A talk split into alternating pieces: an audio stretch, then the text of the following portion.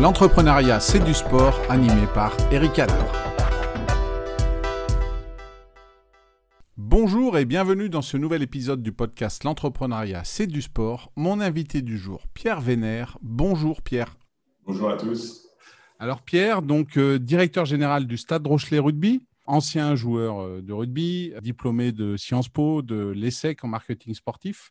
Est-ce que j'ai fait un peu le tour de, de ton début de carrière? Oui, et, du Centre de droit d'économie du sport de Limoges aussi, euh, qui, a été un, endroit qui m'a beaucoup apporté et où j'ai été beaucoup amené à réfléchir à la notion de, projet de club. Et, donc là, là ça, fait, euh, ça fait plus de 10 ans que tu es au sein du, stade Rochelet. Et, ça fait 20 ans que je suis au club, exactement. J'ai été pro pendant 8 ans et je suis à mon poste depuis 12 ans, avec plutôt au départ un rôle de, manager qui s'est plus, ou moins, avec le temps, euh, euh, agrandi sur des prérogatives de directeur général et maintenant aussi président du directeur. Bien.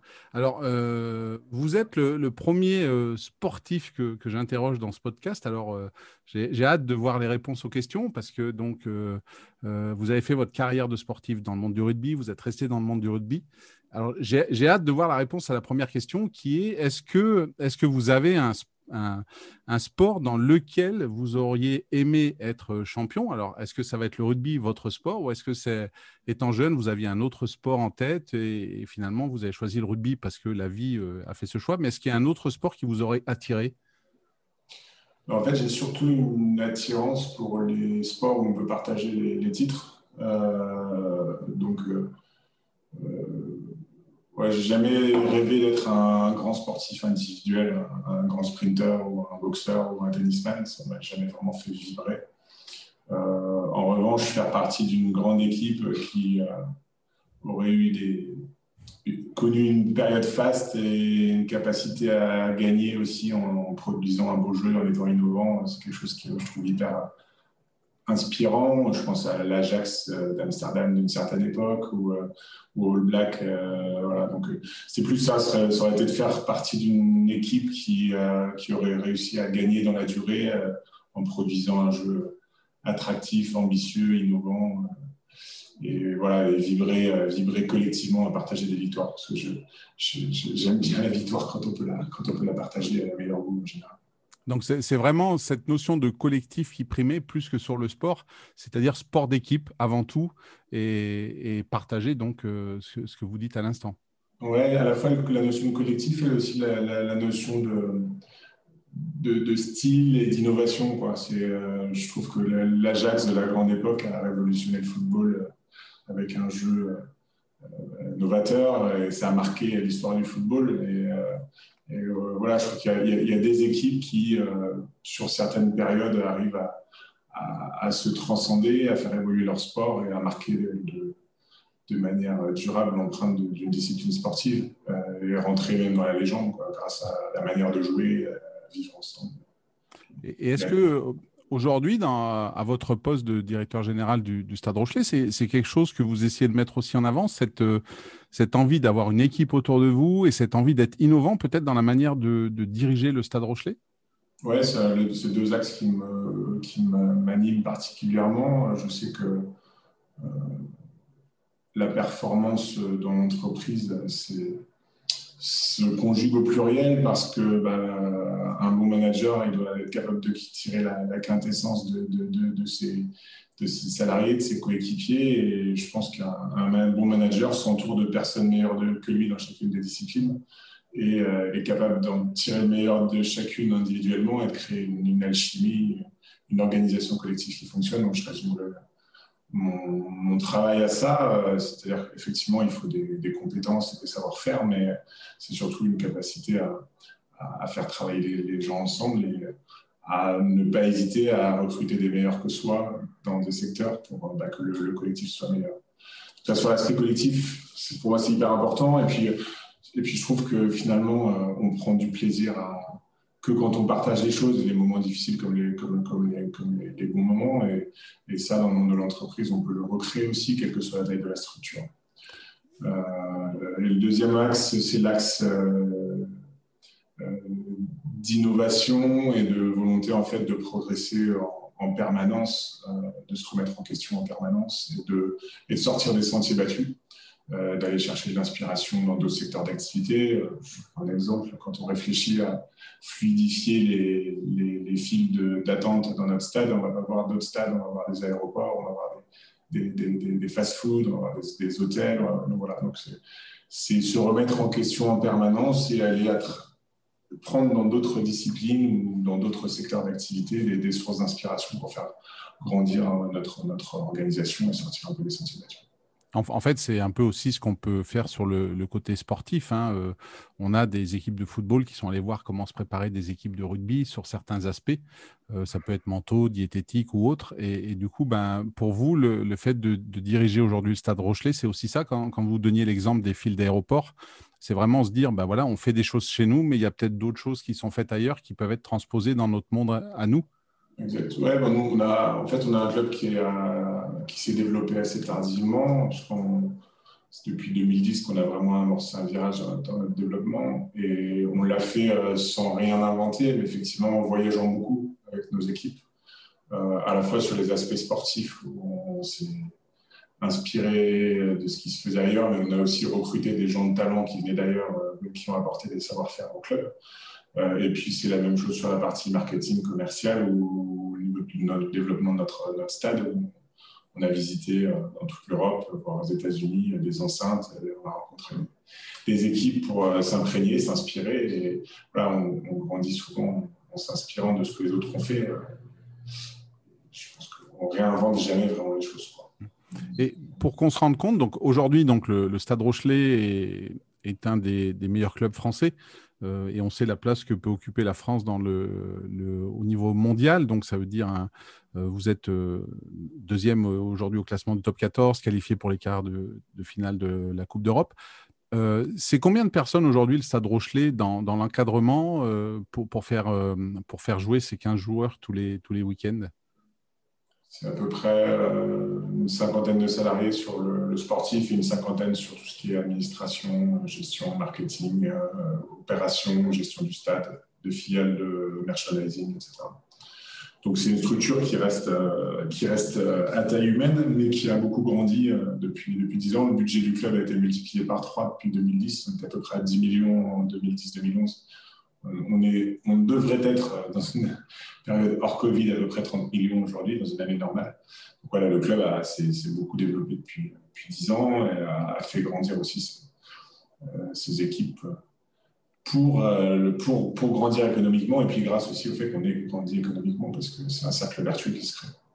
Et comment, comment vous, avez, euh, vous avez vécu toute cette transformation, puisque ça fait 20 ans que vous êtes au club euh, Et je suppose qu'il y a, dans les années 2010, quand vous avez commencé le développement, ben, il y avait moins de monde, il y avait moins de choses. Peut-être que vous faisiez vous-même plus de choses.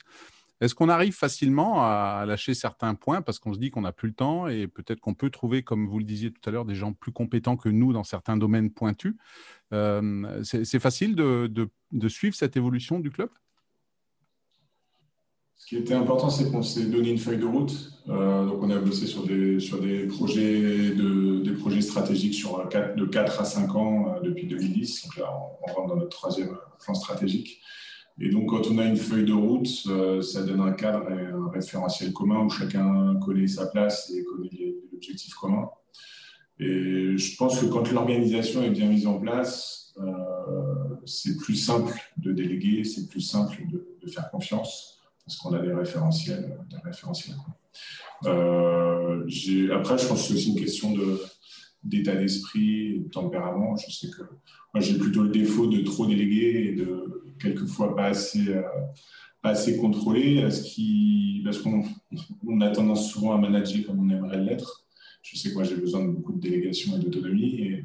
Et, paradoxalement, j'ai pris conscience que bah, certains ont besoin de moins d'autonomie et de moins de délégation et d'être au contraire beaucoup plus rassurés sur un, cadre de mission bien défini avec un, suivi euh, plus régulier. Donc, euh, voilà, je pense que quand on aime, euh, euh, avoir de l'autonomie, on, est plus enclin à déléguer. Inversement, peut-être que quand on a plus de difficultés à travailler en autonomie, on a plus de mal aussi à, déléguer, à faire confiance. Un, peu comme euh, ce qu'on peut retrouver, les différents styles de joueurs entre les avants, les, le demi d'ouverture, les centres, les ailes et l'arrière sur un, stade de, rugby, sur un, match. Et justement, en parlant de sportifs, est-ce qu'il y a un sportif ou une sportive que, que, que vous admirez et, qui vous, dont les exploits vous ont, vous ont bercé jusqu'à présent et que, que vous aimez vraiment? Bah, les sportifs que j'admire le plus, c'est ceux qui, euh, qui ont excellé dans leur discipline et qui parviennent à exceller dans leur nouvelle vie. Euh, on a pas mal d'exemples. Euh, je pense à Michael Jordan, je pense à Tony Parker, à Tony Estanguet aujourd'hui, à Zinedine Zidane, des, sportifs qui ont été les meilleurs de, leur sport et qui restent dans leur nouvelle vie extrêmement brillants, talentueux, inspirés, inspirants. je trouve que ça montre que un, grand sportif, euh, ben, c'est généralement un, être humain un peu extraordinaire et qu'il a la capacité à, exceller, pas seulement dans le sport. c'est quelquefois des, gens qui ont des, des, dons ou des talents euh, exceptionnels dans une discipline, mais aussi à, titre personnel, donc des ressources psychologiques, mentales au-dessus de la moyenne, des qualités d'intuition au-dessus de la moyenne, des qualités de communication euh, aussi, d'intelligence émotionnelle au-dessus de la moyenne, euh, ces, génies d'un sport arrivent à être aussi des génies dans d'autres secteurs. Ça, et, ça, c'est vrai que euh, j'ai rencontré plusieurs fois des sportifs qui, qui n'avaient l'impression de, de, ne vivre, même des très grands sportifs, que, que parce qu'ils faisaient sur le terrain et ils pouvaient avoir une, une, très grande carrière. Et en fait, le jour où ils arrêtent leur carrière, de se dire mais euh, qui je suis en fait, puisque je suis plus sur un terrain et je suis plus rien. Et en fait, c'est vrai ce que vous dites. Il y, a, beaucoup de transversalité entre le monde du sport et de l'entreprise. Et les qualités que, tous ces champions que vous citiez ont, mis en avant pour pouvoir atteindre leur sommet, eh ben, elles peuvent être tout à fait transposables dans le monde de, l'entreprise. Et, et, et Stanguet, Parker, tout ça sont, des, gros exemples. Je pense que vous aussi, au quotidien, votre carrière sportive vous aide non, pour la gestion du, Stade Rochelet? Oui, bien sûr. Euh, mais j'ai souvent été marqué par le fait que les, sportifs se sous-évaluent terriblement. et c'est triste. J'interviens sur toutes les promotions du, diplôme de, manager général de Standard de l'Académie du sport de Limoges. Donc, c'est pile poil le profil d'anciens sportifs pro qui sont en phase de reconversion. Et ils n'arrivent pas à mettre le doigt sur leurs points forts parce que pour eux, c'est des choses qui sont banales. Euh, d'être euh, courageux, résilient, euh, d'être travailleur, d'être, d'avoir du tempérament, de savoir travailler avec les autres, communiquer, etc. Ils ne voient pas que c'est des, compétences qui sont presque rares et qui peuvent être extrêmement recherchées. Je leur dis souvent, mais ne vous sous-estimez pas, vous avez des, des, talents incroyables et pour aussi côtoyer le monde de l'entreprise plus classique, on voit que on rencontre très peu de, monde avec ce, profil. il y a, l'aspect aussi intelligence émotionnelle qui est souvent très développé chez les sportifs et qui, est un, potentiel super riche pour une entreprise. Donc, euh, euh, ce qu'on vit pendant sa carrière, et là, il n'y a pas besoin d'avoir été international ou une grande star une discipline, mais à partir du moment où on fait un sport tel qu'il soit, même à niveau amateur, avec beaucoup d'engagement, beaucoup de travail, beaucoup de sérieux et l'envie de progresser, on, touche du doigt euh, des choses euh, comme la, remise en question, comme la, souffrance, la, confiance. et c'est un, bagage formidable à mettre en avant dans, l'entreprise. Et, et, ça, ce sont des points communs qu'on voit tous les jours entre le monde du sport et de l'entreprise. Hein. Euh, vous parliez de la capacité d'innovation au début qui vous attirait, euh, comme vous le dites, la résilience. Euh, aujourd'hui, même les plus grandes équipes, il y a un moment ou un autre, perdent. Hein. les All Blacks n'ont pas gagné la dernière Coupe du Monde, alors que bon, il y en a beaucoup qui disaient qu'ils vont aller au bout. cette capacité de résilience, de se remettre en question, de, repartir sur des nouveaux plans. Là il y a un formidable objectif pour le rugby français avec la Coupe du Monde dans deux ans en France. Et, c'est vrai que ça, c'est exactement ce que vous expliquiez faire aussi au Stade Rochelet avec, avec ces plans. Euh, moi, je viens d'une discipline qui était olympique, le bobsleigh, et on avait l'habitude de travailler sur quatre ans. Ben, c'est exactement ce que vous nous avez expliqué il n'y a pas longtemps avec les, euh, le troisième plan de développement du Stade Rochelet. Et je pense que le monde de l'entreprise commence à s'ouvrir un peu, mais un sportif avait quelquefois une, étiquette euh, collée sur le front et c'est pareil, je pense que le, monde de l'entreprise a intérêt d'aller regarder ces, sportifs qui arrivent en fin de carrière et, s'intéresser à eux et les accompagner dans des projets de reconversion parce que c'est souvent des, bah, des coéquipiers euh, exceptionnels et, qui, viennent, enrichir des collectifs et qui viennent apporter leurs différences aussi, bah, qui viennent avec des codes nouveaux euh, et ça peut faire beaucoup de bien. Donc certaines grandes entreprises comme EDF euh, se sont lancées là-dedans. mais je pense qu'il y a beaucoup de grands groupes et de PME et de TI qui devraient s'intéresser à ça et se rapprocher des clubs aussi et des, fédérations olympiques pour travailler sur l'accompagnement de, la reconversion des sportifs parce que c'est une mine d'or en matière de ressources humaines. On entend souvent la difficulté des entreprises à, recruter, à trouver des, collaborateurs de, talent, des collaborateurs inspirants, des bons managers, des bons leaders. Je pense que les, associations sportives en regorgent. Et, du coup, est-ce que vous, parliez du, Stade Rochelet comme euh, un, peu euh, une envie d'innover? Est-ce que c'est quelque chose que ça, vous mettez en avant avec vos propres euh, rugbymen auprès de vos partenaires en, Pas seulement pour dire aux partenaires, ben, vous êtes sponsor et puis il y a nos joueurs qui viendront chez vous signer des posters, tout ça. Mais est-ce que sur la fin de carrière ou pendant la carrière de vos joueurs, vous, les incitez à avoir une relation forte avec les partenaires, justement pour que les partenaires bénéficient de ces qualités qu'ils ont sur le terrain et qui sont transposables en entreprise? On travaille beaucoup sur le sujet de la reconversion, mais, c'est là compliqué parce qu'en fait, bon, il y a deux phases. En fait, il y, a, la phase de centre de formation où là, ça reste facile parce que le joueur est, contraint, je d'être dans un double projet. Euh, et donc là, on a la main sur son, sa, vie scolaire et sa préparation, euh, enfin, voilà, tout ce qui est formation professionnelle, formation scolaire. Donc là, là c'est assez simple. Euh, et puis après, il y a le début de la carrière professionnelle où le joueur euh, ben, est souvent très très focalisé sur, sur, son, sur sa carrière et ça peut se comprendre. Des fois, et pour certains, avec des logiques plutôt à court terme ou moyen terme, avec des joueurs qui changent de club et qui se fixent finalement assez peu dans des écosystèmes. Donc, on encourage les joueurs bah, à, faire leur carrière le plus longtemps possible dans un même club pour tisser des liens euh, avec leur, environnement et effectivement leur environnement économique. Et puis, on tire un peu des signaux d'alerte quand les joueurs commencent à avoir 28 ans, 29 ans aussi sur euh, la nécessité de travailler sur un projet. Donc, on, les accompagne là-dessus, sur, euh, des, choix de formation, sur leur projet de reconversion. Euh, on a un environnement économique qui est très proche euh, du, club. Y en a plus de 500 entreprises qui sont partenaires, donc effectivement un, vivier économique très intéressant. Mais on se rend compte néanmoins, on a le cas avec un, joueur qui était international, Gabriel Lacroix, qui a été gravement blessé, qui doit mettre un terme à sa carrière à 27 ans. Euh, sauf qu'il bah, se rend compte que il avait laissé beaucoup de choses de côté, il le regrette aujourd'hui parce qu'il est un peu désemparé face à, cette reconversion. Donc, on, a beaucoup de partenaires qui appellent pour euh, proposer, des, choses. Mais on se rend compte que de son côté, ça n'était pas forcément très, bien préparé. donc, euh, le club a une responsabilité forcément dans, ce qu'il en pour accompagner les sportifs. Mais je dirais que le sportif lui-même a aussi le devoir de prendre conscience que bah, son statut n'est pas éternel et que et qu'en fait, bah, tout le temps qu'on a euh, à côté de son, entraînement et de sa compétition, c'est du temps où on peut faire d'autres choses. Je pense même qu'on doit faire autre chose. Euh, on voit souvent que les grands sportifs euh, font autre chose que du sport à, à, 100% et au quotidien. on travaille aussi là-dessus à, créer un environnement qui donne aux joueurs l'envie de découvrir d'autres choses que, de faire rugby tout, tout le temps.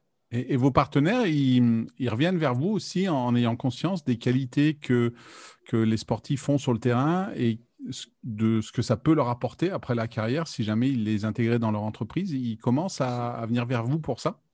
Oui, alors je pense que le premier argument ou la première motivation d'un partenaire aujourd'hui, ça reste d'utiliser la notoriété d'un joueur au profit de son entreprise.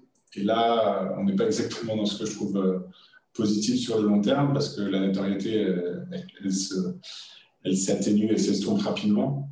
Euh, mais ça permet de mettre le pied à l'étrier et je dirais de, lancer, de lancer les choses. Mais voilà, un joueur, c'est pas qu'une célébrité, c'est pas qu'une célébrité qui va aider à vendre des produits, c'est aussi quelqu'un qui a des, savoir-être hyper riches et, voilà, qui, qui, peuvent, qui, peuvent, mis à profiter de Et, en parlant justement de savoir-être et de savoir-faire, euh, est-ce que euh, dans, les, je sais pas, les entraîneurs que vous avez euh, connus ou que, vous suivez peut-être dans l'actualité, est-ce que pour vous, il y en a un qui a vraiment les qualités pour, pour être un bon manager en entreprise et, qui permettrait à une entreprise justement de, de passer un cap Vous avez été joueur, vous êtes maintenant un manager d'entreprise. Est-ce que pour vous, il y a je sais pas, on parlait tout à l'heure d'un Zidane. Est-ce que pour vous, un Zidane en entreprise demain, par, ce qui dégage, son savoir-être, son savoir-faire, ça serait quelqu'un qui pourrait être euh, vraiment performant en tant que manager dans une entreprise pure? Et si c'est pas Zidane, est-ce qu'il y en a un, mot un nom qui vous vient à l'esprit? Je pense que pour être un bon manager, un, bon leader, il faut savoir de, maîtriser le sujet euh, dans lequel on, évolue. Donc, euh, euh, je ne pense pas qu'on puisse du jour au lendemain euh, passer d'un statut de grand entraîneur à grand chef d'entreprise. Euh, il y a beaucoup de sujets à connaître et à maîtriser, des sujets juridiques, des sujets financiers, des sujets RH, des sujets marketing, commerciaux, etc. Donc, j'ai du mal à croire que du jour au lendemain, un, grand coach devienne un, grand manager d'une structure, enfin d'une entreprise classique. En revanche, avec de la préparation euh, ou avec de la formation. Euh, je pense qu'en très peu de temps, ça pourrait être le cas, à partir du moment où, le manager euh, assimilerait les, éléments incontournables à maîtriser pour, exercer sa fonction. effectivement, je pense que la plupart des, bons managers feraient d'excellents leaders en entreprise parce que bah, ils ont une expérience forte déjà de la, la, gestion humaine et surtout la gestion humaine dans une, sous, pression, je dirais, en, situation de crise, euh, parce que chaque match c'est une mini-crise, chaque compétition est une mini-crise ou au moins une échéance avec une forte pression. Donc comment, bah, dans un contexte concurrentiel dans le sport comme dans l'entreprise, on arrive à tirer le meilleur de ses, de, son, de ses hommes, de ses sportifs ou de ses salariés euh, les mettre en confiance, les aligner sur des objectifs communs, à la, à la fois être euh, dans le management individuel pour que chaque, euh, chaque sportif ou chaque salarié soit le meilleur, mais qu'en même temps l'équipe fonctionne. donc ça, c'est un point important. Je pense qu'il y, a aussi un point important qui est très développé dans le sport et pas assez dans mon entreprise, c'est la capacité à faire des feedbacks. et ça, c'est vraiment important à la fois sur l'esprit de, de, développement, de progrès, de confiance. Le monde de l'entreprise euh, est obligé de, fixer euh, juridiquement l'obligation d'un entretien annuel euh, tous les deux ans, alors que dans le sport, les feedbacks ils sont permanents, ils sont après chaque match, ils sont pendant le match, ils sont à l'entraînement. et je pense que les managers classiques du monde de l'entreprise ne font pas cette feedback aux, salariés, qui seraient beaucoup plus demandeurs et beaucoup plus heureux au travail avec un retour plus régulier sur ce qu'ils font des feedbacks pas, pas nécessairement positifs, mais, euh, voilà, un, accompagnement euh, plus, proche.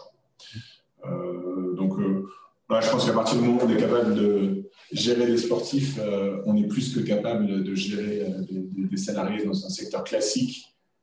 Je, vois, je pense même avec un, une, plus-value de, de, de, leadership, une plus-value de management, à condition néanmoins de connaître les, prérequis dans le secteur dans lequel on, exerce, parce qu'on le voit dans le sport aussi. Hein. Il ne suffit pas d'être un meneur d'hommes pour être un grand manager, il faut aussi euh, des, gens qui, qui, connaissent leur discipline et qui sont crédibles dans, le contenu. Donc, on ne manage pas des hommes quand on n'est pas crédible dans, ce qui fait le cœur du métier. C'est sûr, c'est sûr. La, question euh, à la base, c'était pas non plus de se dire, bah, aujourd'hui, je dirige euh, une équipe de rugby et demain, je dirige quelque chose d'autre, mais c'était dans, les savoir-être. Et c'est vrai que votre remarque sur les feedbacks est très intéressante.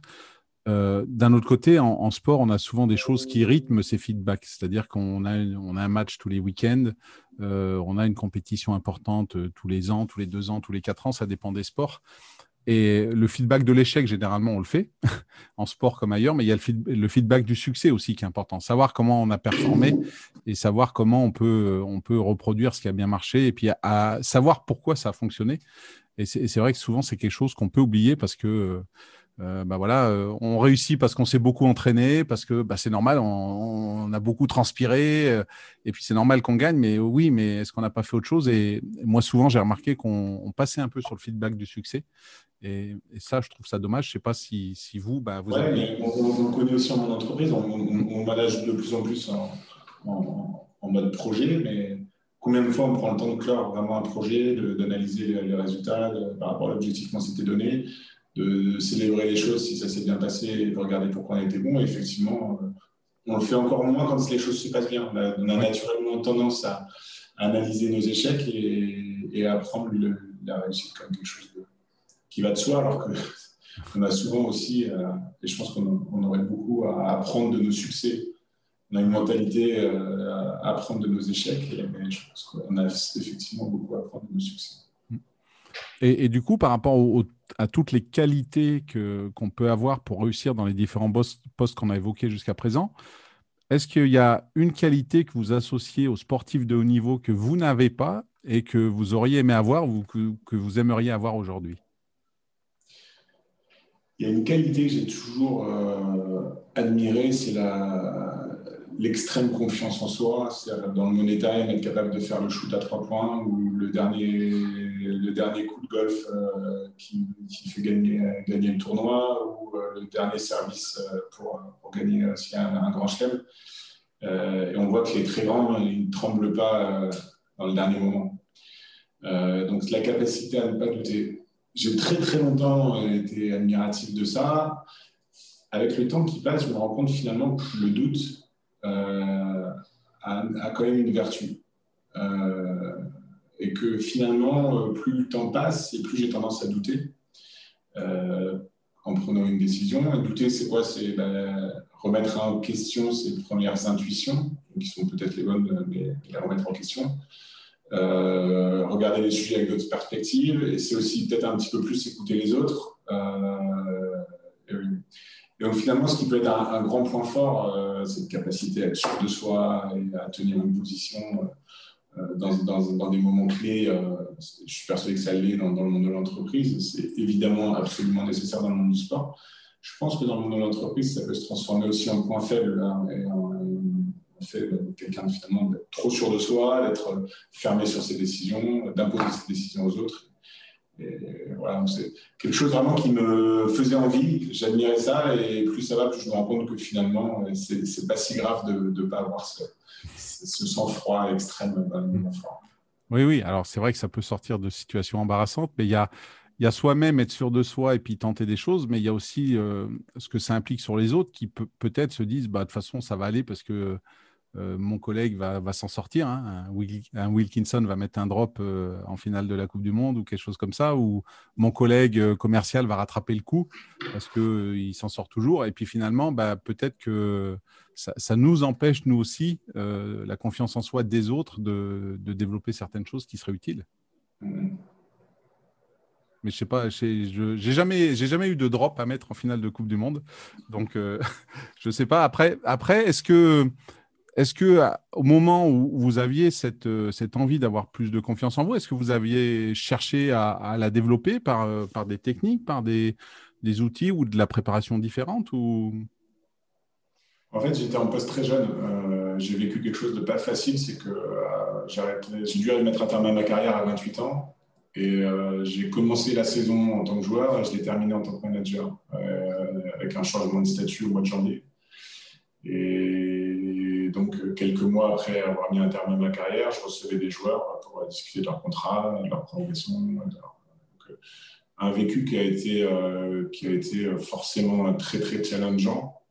Et dans ce moment-là, forcément, ben, j'étais exposé à une, situation qui était, qui était, difficile. Et c'est dans ces moments-là où j'aurais aimé avoir peut-être un peu plus de, de, conviction et de certitude. Mais finalement, c'était très logique aussi d'être dans, la difficulté et dans, le doute, parce que c'était une, expérience complexe. Euh, mais euh, ouais, je pense que c'est surtout sur ces périodes-là où j'aurais aimé avoir plus de, sang-froid et moins de sentiments, mais en même temps, quand, euh, quand on a affaire à des coéquipiers, les sentiments existe naturellement. C'est quelque chose dont on peut pas faire abstraction. Et puis, bah, c'est la difficulté hein, dans le monde du sport où on a affaire à des, contrats à durée déterminée, à, des cycles souvent courts. C'est à, la fois de s'attacher suffisamment aux hommes. pour, parce qu'une histoire collective, ça, ça, se crée aussi dans le partage mais en même temps pas trop parce que quand il faut euh, prendre des décisions, euh, trancher, être lucide, euh, ben, on ne doit pas être envahi par les, aspects affectifs. Donc, donc c'est un juste équilibre à, trouver. Et puis, ben, ça a sûrement été formateur cette période de doute. Et puis, quand on voit le résultat quelques années après, quand on voit la place qu'a le Stade Rochelet aujourd'hui dans le monde du rugby, on peut dire que ça s'est quand même bien passé. Oui, ouais, après j'ai la chance aussi de travailler avec un, un président qui, qui fait confiance, euh, qui n'interfère pas, euh, et donc euh, pour échanger avec beaucoup de, de, mes homologues dans le rugby ou dans d'autres sports, c'est rarement, rarement le cas. On a souvent des présidents qui sont très omnipotents, omniprésents et très attirés par la médiatisation. C'est pas le cas de mon président. Il est président depuis 30 ans. donc les, les, rôles sont bien répartis. On fait un, binôme génial depuis, depuis 12 ans maintenant. et je pense que, enfin, mon boulot est beaucoup plus facile aussi euh, avec un président comme ça qui, euh, bah, qui, qui m'aide à être crédible parce qu'il n'interfère pas, euh, qui me fait confiance, donc il laisse mettre des projets en place. Et donc, quand on est capable de mettre des projets en place aussi, on se, crédibilise. Et, donc, que, que, cette confiance qu'il m'a donnée en m'offrant une reconversion au club et la manière dont il m'a accompagné, c'était quelque chose d'extrêmement riche de formateur et de développement pour moi. Donc un, binôme qui fonctionne et, du coup, euh, qui va amener où le Stade Rochelet? C'est quoi les prochaines échéances? On en a parlé un petit peu. Euh, donc il y en a une samedi. Euh, et sur la fin de saison, les projets et l'année prochaine, qu'est-ce qu'on peut dire du Stade Rochelet Rugby? Ben, En fait, je, je manage le, club dans le temps long. Euh, donc on a effectivement des échéances de court terme qui sont très excitantes, avec un quart de finale de Coupe d'Europe, euh, et puis euh, fin de saison où on est encore dans la course pour le titre de champion de France, le titre de champion d'Europe. C'est très nouveau, on a un club qui est très jeune à ce niveau-là, et donc bah, on l'apprécie. on l'apprécie, on a envie de, jouer notre chance à fond, mais on est en même temps dans une logique de développement, de structuration, de pérennisation. Et donc, on a des échéances aussi euh, qui sont plus lointaines, euh, un, projet, je disais, encore sur 3-4 ans, euh, qui passe par le développement de nos infrastructures, l'amélioration continue de notre organisation. Pour notre ambition, c'est d'être un des meilleurs clubs en Europe. Il y a, on se dit qu'il n'y a pas de raison de ne pas pouvoir l'être, surtout avec maintenant la mise en place d'un salarié cap dans le rugby qui fait qu'on peut lutter à armes égales. Euh, on a euh, notre système de formation qui est au cœur de notre, de notre projet, qui est performant. Euh, voilà, donc on a, envie d'être un des clubs où les joueurs aient le plus envie de venir jouer dans le monde. donc on travaille sur tout ce qui y contribue, la qualité de nos infrastructures, de notre, de notre staff d'entraînement, de voilà, on a un stade magnifique, un public euh, qui est extrêmement fidèle. On a joué euh, jusqu'à ce que le huis clos nous frappe euh, tous nos matchs depuis deux ans et demi à guichet fermé. Donc, on est dans un cadre de vie aussi qui est exceptionnel sur la côte atlantique, qui durait juste à côté. Donc, voilà, tout, tout un, arsenal qui fait qu'on on, peut être un, lieu de, extrêmement attractif pour les joueurs. Et c'est ce qu'on a, ce qu'on a envie d'être. Eh ben, écoutez, en tout cas, ça, donne envie de venir vous voir quand on pourra revenir et, venir dans les stades et de, découvrir cette belle ambiance euh, dans le stade Rochelet. En tout cas, ben, merci Pierre pour cet échange très enrichissant. Merci à vous. Et puis, ben, à tous les auditeurs du, du podcast, l'entrepreneuriat, c'est du sport. Je vous donne rendez-vous très vite pour un nouvel épisode. Bonne fin de journée.